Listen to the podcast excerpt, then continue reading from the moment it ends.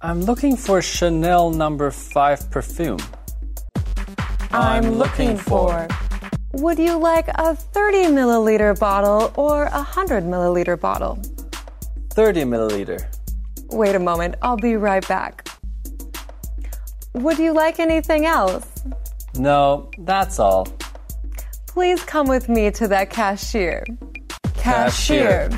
Could you show me your passport? Sure. Here it is. How would you like to pay?